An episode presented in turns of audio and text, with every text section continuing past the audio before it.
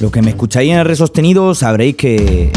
Oye, oye, oye, pero, pero bueno, ¿quién, quién ha puesto esta música? Puto Logic Pro, ¿qué hace de la suya? Bueno, eso que iba diciendo. ¿Qué, qué cojones, tío? Si acabo de poner bien la música, no entiendo. Vale, a ver, a ver ahora si. ha- Vale, a ver, a, a ver ahora.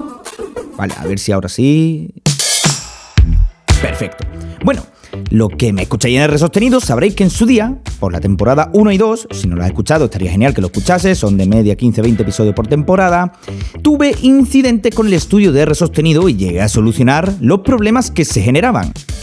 Ya no solo hablando de las esponjas acústicas, sino de todo el estudio en general.